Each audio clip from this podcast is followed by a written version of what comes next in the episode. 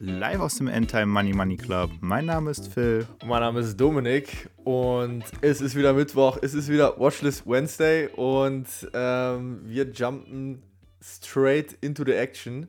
Ich würde sagen, Philipp, welche Company hast du heute mitgebracht? Ich habe heute keine Company mitgebracht. Ich habe heute mal einen ETF am Start, aber einen spannenden ETF. Nichts äh, Core Exposure, nichts Faktor, sondern einen thematischen ETF. Und der ist von Invesco aufgelegt worden und lautet auf den Referenzindex von Elwood Global.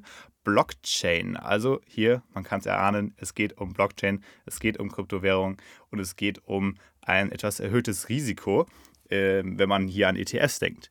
So, der ganze ETF, ich persönlich habe ihn schon im Portfolio. Als erstes der Disclaimer hier, äh, schon ein bisschen länger, schon ein paar Monate mittlerweile. Bin sehr zufrieden damit, weil das mein einziges Exposure Richtung Krypto so wirklich ist. Und was ich damit meine, ist, dieser ETF bildet letztendlich einen Index ab, der sich mit Industrie- und Schwellenländern beschäftigt, die das ganze Blockchain-Ökosystem versuchen abzubilden. Das ist natürlich extrem komplex äh, und sehr, sehr schwierig auch zu beschreiben. Also was hier die Firma versucht mit diesem Index, ist eine Abbildung von halt ähm, diesem ganzen System an ähm, Teilnehmern im Blockchain-Universum abzubilden. Das heißt, es gibt Banken, es gibt wirkliche Krypto, äh, Kryptowährungs- oder Kryptounternehmen, es gibt alle möglichen Formen von Intermediaries. Also ähm, relativ breit gefasst. Das heißt, man kann mit diesem Index oder mit diesem ETF sozusagen sein Exposure gegenüber Krypto und der ganzen Blockchain-Technologie breit streuen. Und das Ganze läuft folgendermaßen: Man bezahlt 65 Basispunkte, also 0,65 Prozent pro Jahr. Das heißt, es ist schon etwas teurer und äh, man investiert in äh, amerikanischer äh, Dollarwährung. Dementsprechend auch das zu berücksichtigen. Der ETF ist noch relativ jung, ist seit März 2019 aufgelegt und ich glaube in Deutschland aber auch erst seit Anfang letzten Jahres verfügbar, also an der Xetra. Und äh, dementsprechend auch da ein bisschen Vorsicht geboten. Das muss man einfach immer ein bisschen mit beachten. Wir sind aber schon bei einem verwalteten Vermögen von über einer Milliarde US-Dollar, was schon sehr viel ist für diese kurze Zeit, wo er aufgelegt ist. Das heißt, da ist ordentlich Musik drin. Die Leute scheinen das interessant zu finden. Ist auch einer der wenigsten, beziehungsweise eigentlich der einzige, den ich persönlich kenne, an ETFs, die ein Blockchain-Exposure in irgendeiner Form ermöglichen.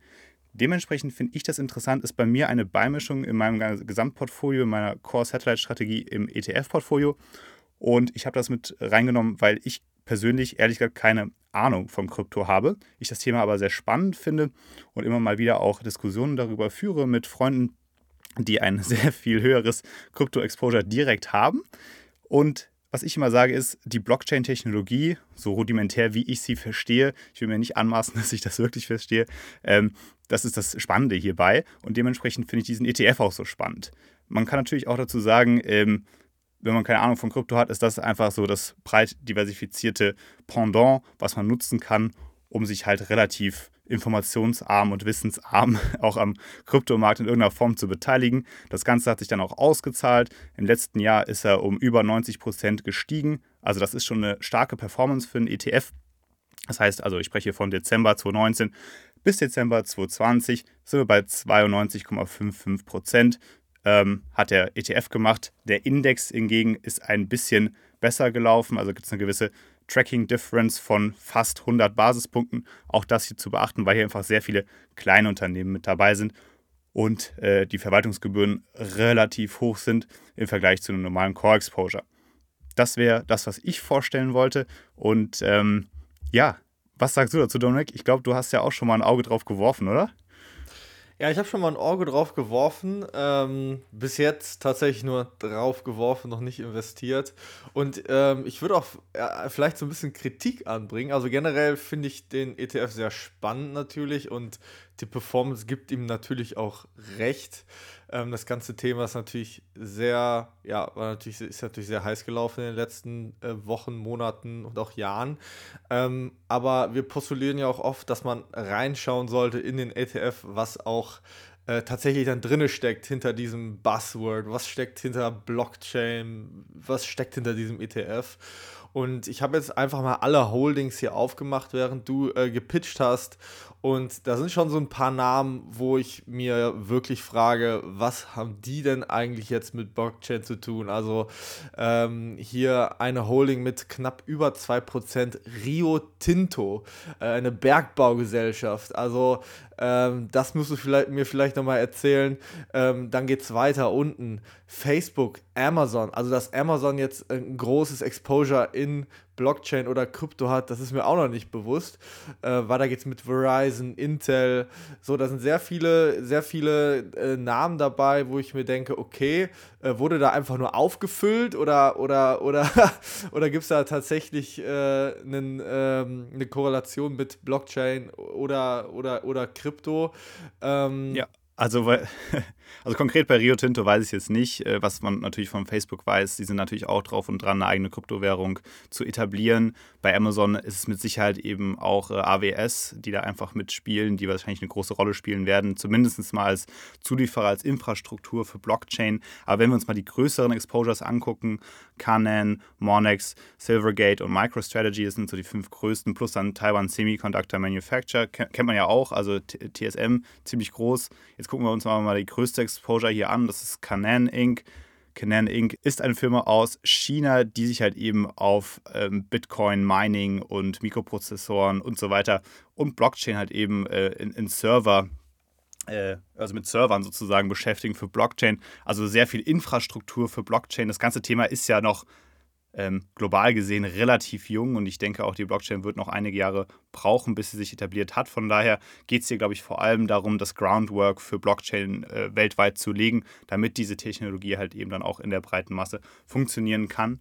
Und neben Canon kann man sich das hier auch noch angucken, beispielsweise ähm, MicroStrategy, multinationaler Softwarehersteller, aus den USA, die in irgendeiner Form halt ähm, mit Cloud zu tun haben. Und da kommen wir auch wieder so äh, auf Amazon zu sprechen. Also ich denke, das ist einfach sehr viel Infrastruktur, die da angeboten wird.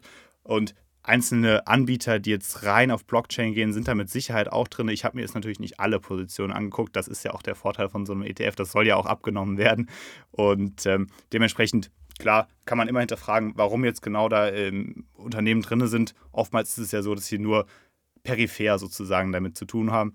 Und von daher wird das in diesem ETF genauso sein. Ja, also, nee, sicherlich äh, interessant. Ich meine, hast du, wie hast du investiert? Hast du eine einmal, ein einmal Investment gemacht oder besparst du den ETF? Ich habe den jetzt einmal gekauft und ähm, dann nochmal nachgekauft, aber nicht auf ähm, ETF-Sparplanbasis, sondern einfach so einmal Kauf, würde aber auf jeden Fall dazu tendieren, den auch mit in den Sparplan zu nehmen monatlich. Natürlich in einer kleinen Position, ist natürlich ein, muss man einfach so sagen, sehr volatiles äh, Investment und halt eben auch relativ spekulativ. Von daher ist das bei mir Teil der äh, Industrien oder thematischen ETFs, die wir im äh, Satellite vom Core Satellite Portfolio abbilden. Im Grunde genommen ist das halt für mich so die, die Lazy-Ass-Variante, um an Krypto und Blockchain irgendwie teilzunehmen und halt eben auch nochmal diversifizierter sein Risiko zu streuen. Und vor allem, und das finde ich das Interessante hierbei, geht es ja mehr um die Technologie und dementsprechend ähm, bin ich da ähm, bisschen bisschen, äh, kann ich besser schlafen mit als mit einem Direktinvestment in Kryptowährung. Ist einfach nicht so mein Ding. Von daher kann ich äh, diesen ETF da nur ans Herz lesen, legen, wenn man Interesse hat daran. Aber genug von, von Krypto und High-Risk-Exposure in äh, diese ganze äh, heiß gelaufene Hype-Technologie. Lass uns wissen, was du mitgebracht hast, Dominik. Ja, vielleicht noch mal ein, zwei Sätze zu, dein, zu deinem äh, Pick heute. Ich, ich bin da ganz deiner Meinung, dass, also mir sind die Investments direkt in Coins sicherlich, da haben die Leute wirklich tolle Returns in den letzten Monaten gehabt und äh, es hat allen gegönnt, die dabei gewesen sind. Äh, nichtsdestotrotz fällt es auch mir schwer, dann natürlich einzelne Coins rauszupicken und zu sagen, okay, das ist jetzt irgendwie der Coin, äh, der sich jetzt durchsetzen wird. Und auch bei Bitcoin, ehrlich gesagt, ist das für mich nach wie vor ein sehr abstraktes Thema und ähm, ich kann mir einfach auch nicht vorstellen, dass das irgendwie äh, Tesla bietet es jetzt als Zahlungsmittel an, ähm, aber eine Zahlungsmittel oder eine Währung, die intraday irgendwie um 30% schwankt, äh, halte ich doch irgendwie ein bisschen für unpraktikabel, wenn es dann tatsächlich darum geht, einen 50.000, 60.000, 70.000 äh, Euro Tesla zu äh, kaufen, der dann auf einmal, weiß ich nicht, 30.000 Euro günstiger ist am nächsten Tag und oder teurer. Äh, von daher ist das sicherlich eine ganz nette, äh, eine ganz nette äh, Art und Weise, um in diese gesamte Idee In die Infrastruktur zu investieren und eben nicht um diesen einen Coin sich rauszusuchen, ähm, der es jetzt sein sollte, weil eigentlich egal, welcher Coin es wird, die Infrastruktur bzw. die Technologie wird sich ja äh, langfristig in welcher Form auch immer durchsetzen oder zumindest mehr genutzt werden. Von daher sicherlich ähm, eine, eine super Bet für, für die Zukunft, ähm, um so ein bisschen dieses disruptive äh, Finanzsystem äh, auch im Portfolio mit drin zu haben. Aber ähm, so viel zu Blockchain, so viel zu Krypto. Ähm, mein Pick für heute es bleibt technisch vielleicht nicht ganz so riskant äh, oder volatil wie der Blockchain-ETF oder die Blockchain-Technologie, aber nichtsdestotrotz, ich glaube, genauso spannend. Es geht um eine schwedische Beteiligungsgesellschaft und zwar um Kinnevik. Ähm, falls ihr es googeln wollt, vorne mit K geschrieben. Ähm, und äh, Kinnevik AB mit äh, Hauptsitz in Stockholm ist, wie gesagt, ein börsennotiertes, äh, eine börsennotierte Beteiligungsgesellschaft Gesellschaft, die überwiegend in Risikokapital investiert. Äh, das Unternehmen wurde 1936 schon von Hugo Steenberg äh, gegründet und wird derzeit von äh, Giorgio Janev als CEO geführt. Und äh, warum finde ich das Unternehmen so äh, spannend?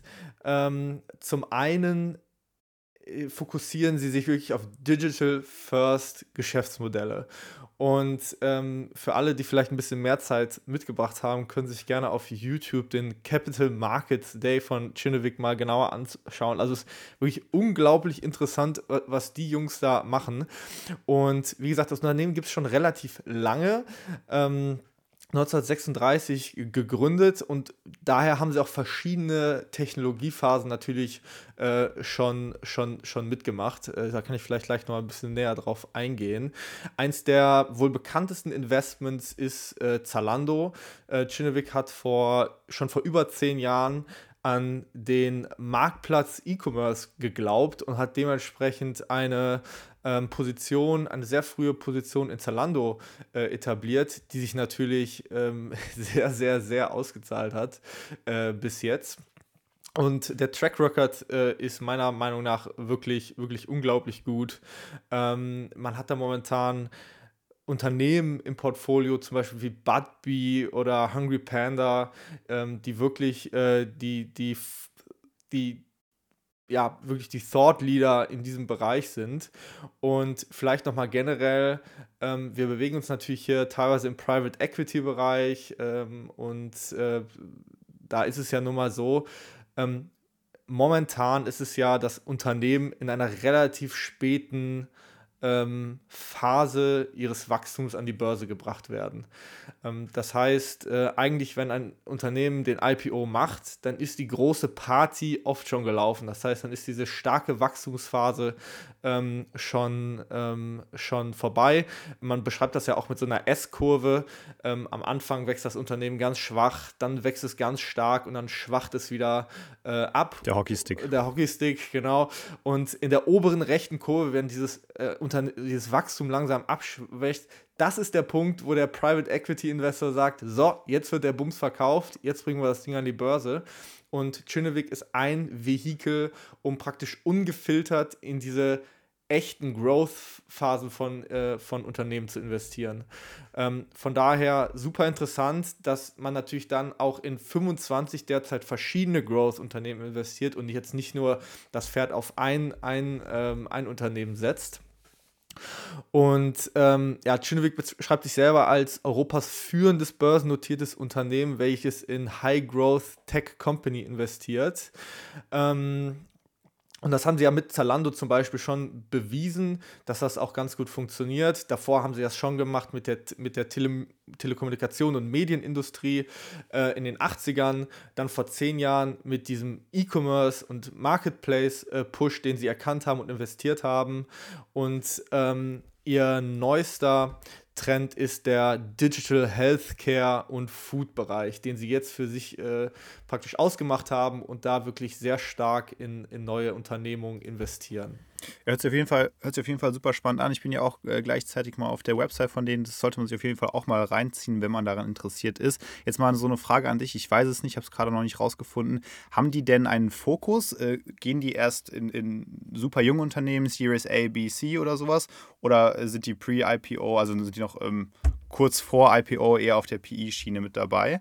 Ja, super, super spannende Frage. Und tatsächlich ist es sowohl Venture als auch Growth als auch Dividend Player. Also die haben da eine ganz äh, spannende Strategie.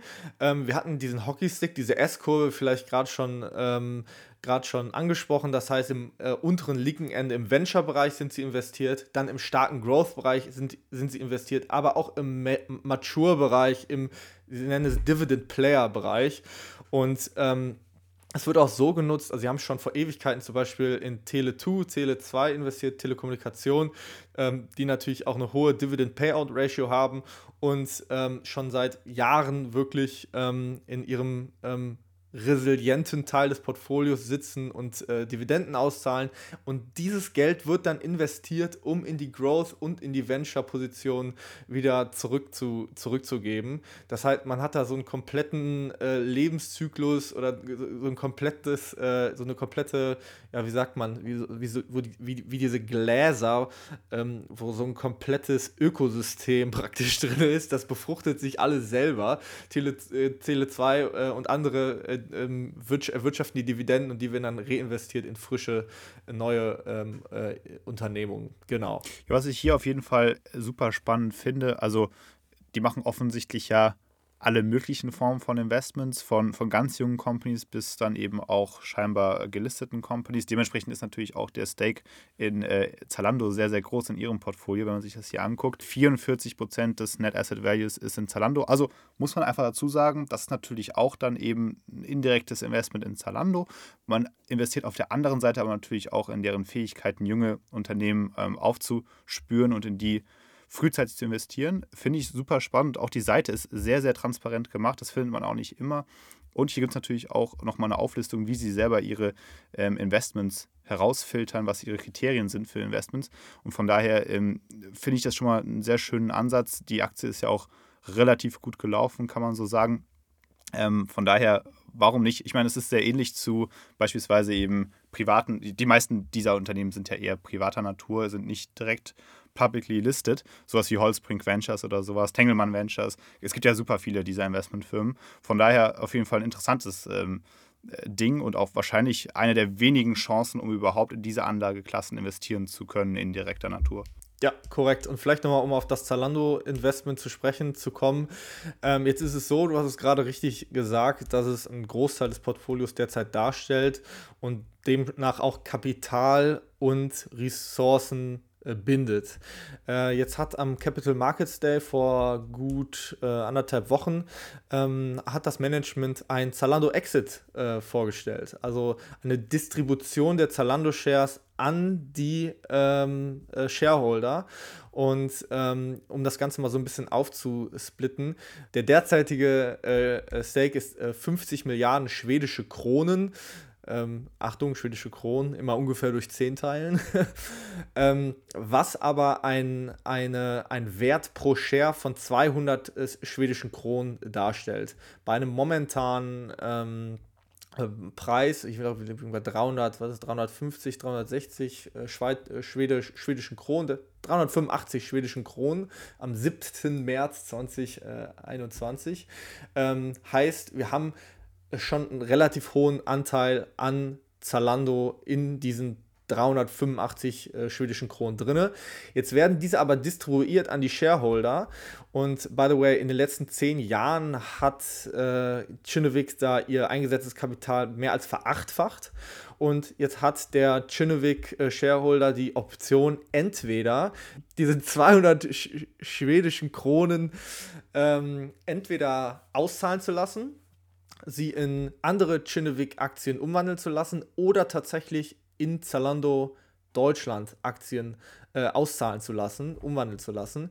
Ähm, das Ganze wird jetzt in der Hauptversammlung in einem Monat beschlossen. Das heißt, wir haben jetzt auch noch die Möglichkeit daran zu partizipieren. Wir wissen ja, Stocksplits äh, sind oft tatsächlich äh, ähm, hilfreich für, den, für die Performance einer Aktie. Und ähm, das Gute ist natürlich dann, dass das Kapital nicht mehr so gebunden ist. Es gibt frisches Kapital und man möchte sich wirklich jetzt darauf äh, fokussieren, in nicht gelistete Unternehmen mehr zu investieren im Bereich Food und im Bereich Healthcare. Und das haben sie natürlich jetzt auch schon getan ähm, mit ähm, mehreren Investitionen tatsächlich im Healthcare-Bereich ähm, und im Food-Bereich. Ähm, ich kann mal so ein paar nennen. Und der Ziel, also die Idee ist wirklich immer dahinter Digital First. Ähm, ein, eine, eine Region oder eine, eine Branche rauszusuchen, die gerade im, im, im Umbruch ist, ähm, wie zum Beispiel auch ein Unternehmen, was ich persönlich total geil finde und was mich auch eigentlich erst auf Tschünneweg gebracht hat, und das ist Budbee.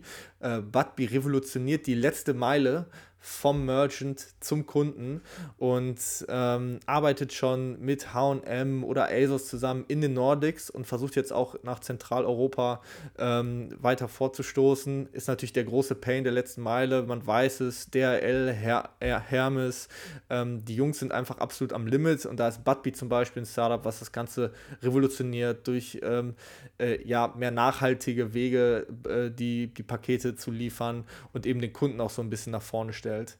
Äh, aber da noch Village MD, ähm, äh, Babylon Health ähm, oder im Food-Bereich eben Hungry Panda oder äh, Vivino. Äh, Teladoc ist ja auch ein Unternehmen, was du sehr interessant findest. Da sind sie auch investiert. Oder, oder Cityblock, äh, Betterment. Ähm, also die Liste ist relativ lang. Und alles sind Unternehmen, wenn ich sie mir anschaue, denke ich mir, geil, würde ich gerne investieren. So, und da habe ich mit äh, Chinovik tatsächlich das Vehikel gefunden. Ich bin noch nicht investiert, ähm, aber ich versuche, glaube ich, den Rücksetzer in den letzten Tagen da jetzt zu nutzen, um da vielleicht auch tatsächlich mal einzusteigen. Auch vor dem Hintergrund, dass es dieses Salando Distribution Share Programm gibt und wirklich 200 ähm, praktisch der Wert von 200 schwedischen Kronen von 385 da ausgezahlt wird. Das heißt, man hat bei Chinnevik auch immer den Shareholder äh, im, im ähm, im, im Fokus, äh, was ich wirklich super interessant finde. Und ähm, ich scratche da gerade so ein bisschen an der Oberfläche und habe mich gerade wirklich erst damit, äh, habe gerade wirklich erst angefangen, mich mit diesem Thema zu beschäftigen. Äh, finde es aber eine, eine, eine wirklich, wirklich spannende ähm, Company und es ist sicherlich auch ähm, die ähm, äh, einfach mal der eine, ein Weg in diese Frühphasen-Investments, in diese Venture-Investments, in die wirklichen Growth-Phasen von Unternehmen zu investieren. Und da haben sie einfach bewiesen, dass sie dann einen guten Riecher haben, offensichtlich da Shareholder Value generieren können. Und ähm, wenn man alle momentanen Bewertungen addiert, liegt, liegt der Börsenwert tatsächlich unter dem Wert der Investments. Das heißt, wir sind da bei, bei 111 äh, Milliarden ähm, ähm, SEK an äh, NAV, Net Asset Value, ähm, genau, ähm, bei 109 Milliarden ähm, Market Cap. Dementsprechend ähm, glaube ich, dass die Bewertung auch relativ fair ist. Sie zahlen übrigens auch Dividende aus, 1,82 äh, Prozent. Ähm, und dementsprechend klingt das eigentlich nach einer runden Sache und sollte man sich ja sicherlich mal genauer anschauen. Ja, hört sich auf jeden Fall spannend an. Ich finde generell so, ist es natürlich immer für uns als ähm, Aktienanleger schwierig, in diese Pre-IPO-Phasen in irgendeiner Form zu investieren. Meistens eher unmöglich. Aber man kann sich das auch so ein bisschen nochmal im Vergleich angucken. Das wäre für mich halt so eine Herangehensweise, jetzt abgesehen von der Bewertung, die du gerade genannt hast, die ja natürlich auch hochinteressant ist. Also tradet offensichtlich zum Net Asset Value. Und das ist natürlich schon eine Aussage, schon offensichtlich relativ günstig, wobei man sagen muss, es, es bildet halt genau den Net Asset Value ab. Also ja, äh, ist wahrscheinlich vielleicht auch fair bewertet. Ist auch egal. Jetzt gucken wir uns mal die Performance in den letzten fünf Jahren an. Lief schon ordentlich, ja, also 108 Prozent in fünf Jahren ähm, gegenüber einem Nasdaq, wo ich jetzt mal sagen würde, da könnte man auch aufgrund der Volatilität vielleicht den mal anlegen. Der liegt bei 122 Prozent, also jetzt mal abgesehen von diesem letzten Drop, ich weiß nicht, wo der jetzt herkam bei Kinneweg. Jedenfalls, ähm, wenn wir den rausnehmen, ist es sehr ähnlich zum Nasdaq.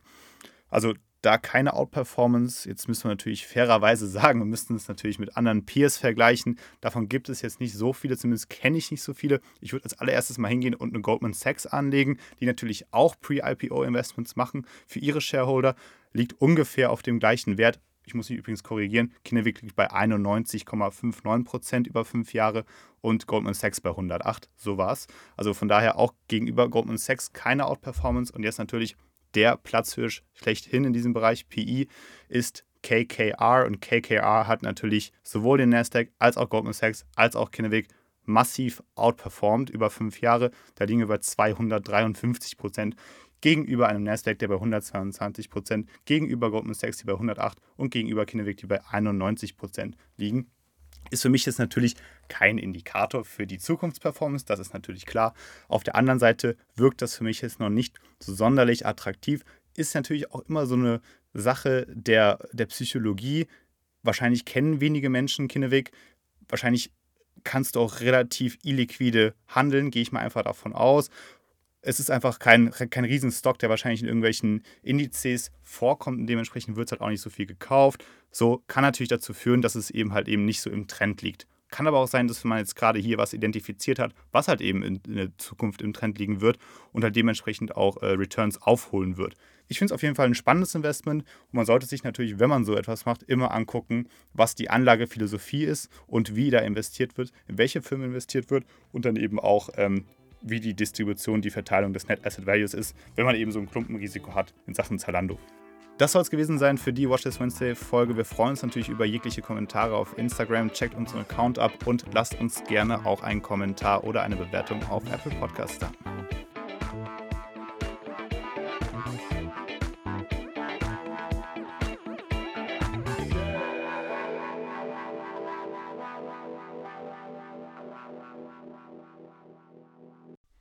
Disclaimer und Haftungsausschluss.